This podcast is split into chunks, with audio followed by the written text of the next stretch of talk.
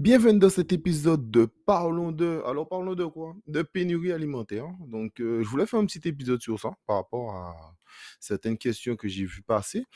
Et je voulais en parler. euh, ben, vous connaissez, Parlons de. On parle de quelque chose assez rapidement. Si l'épisode fonctionne et qu'il y a de la demande, je rentre encore plus dans les détails. Je peux refaire un épisode plus long.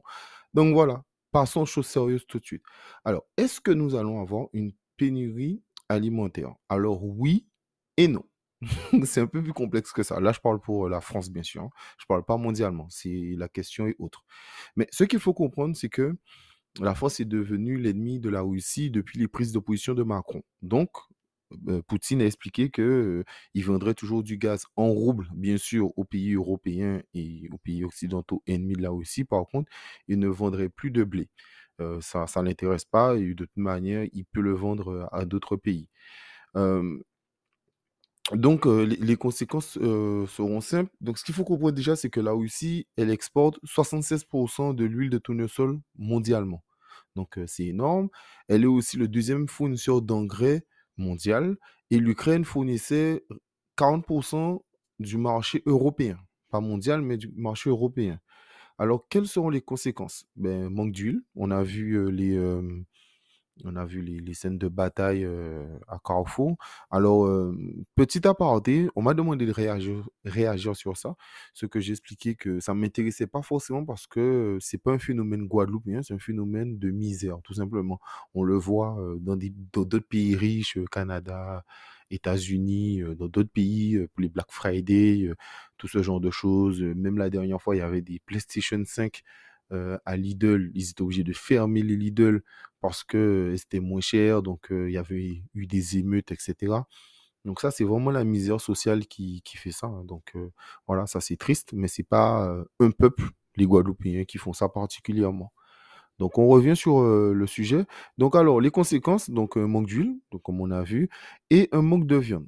Un manque de viande, mais surtout les viandes vont augmenter. Pourquoi? Parce que ben, vu que la Russie produit l'engrais et ne veut pas nous vendre d'engrais, ben, il faudra l'acheter autre part, sachant que là aussi c'était les moins chers. C'était en gros 600 dollars, si je ne me trompe pas, la tonne. Actuellement, ils le vendent un peu plus de 800, mais les autres pays, ben, ça sera un peu plus cher.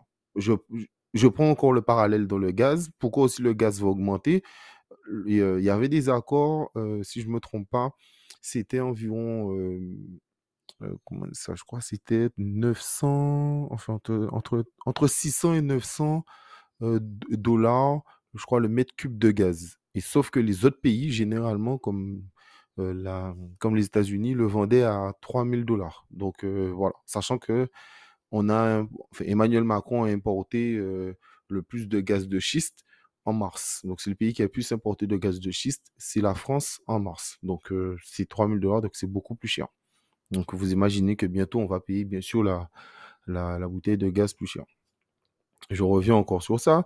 Donc, pour nourrir les animaux, il faut de l'engrais. Donc, s'il n'y a pas d'engrais ou si l'engrais devient de plus en plus rare, ben, il est plus cher. Donc, la viande va augmenter. Donc, ça, c'est sûr et certain. Ensuite, pourquoi la France ne peut pas faire seule face, pourquoi, pourquoi seule ne pas faire face à, ce genre euh, de, choses?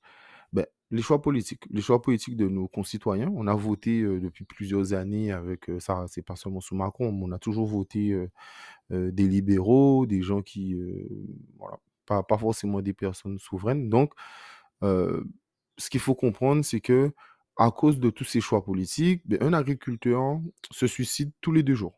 Donc, tous les deux jours, il y a un agriculteur qui se suicide.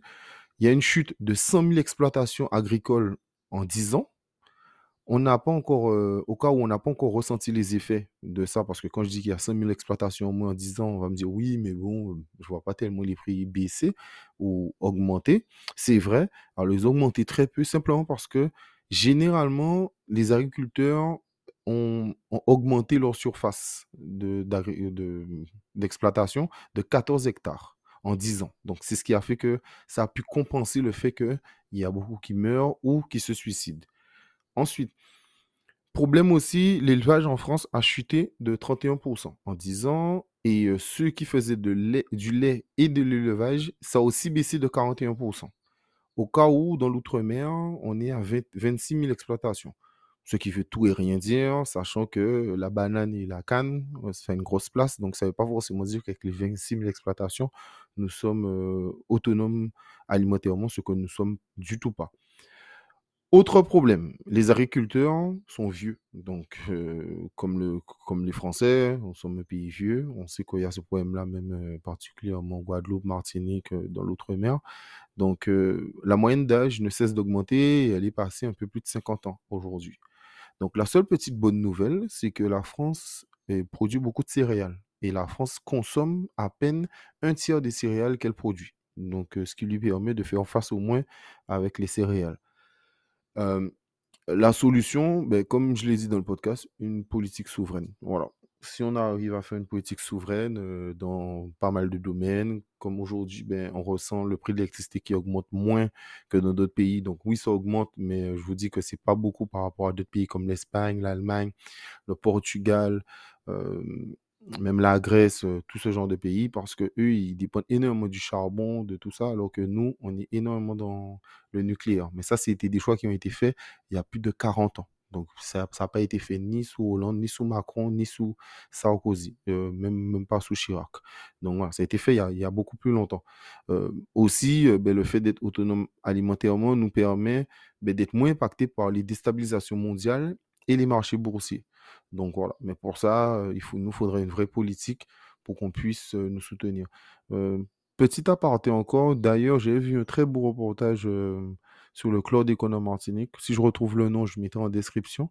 Et à la fin, il parlait des exploitants martiniquais où on leur demande pourquoi ils font pas certaines choses et ils expliquent qu'ils le font, mais c'est compliqué parce que l'Union européenne qui gère les fonds pour les agriculteurs soutient uniquement la banane et la canne aux Antilles, même si c'est un secteur qui n'est pas rentable. Donc euh, voilà, malheureusement. Donc on ne sera pas euh, autonome alimentairement euh, d'ici demain. Donc voilà, c'était pour parler de ça. Donc oui, il y aura des pénuries.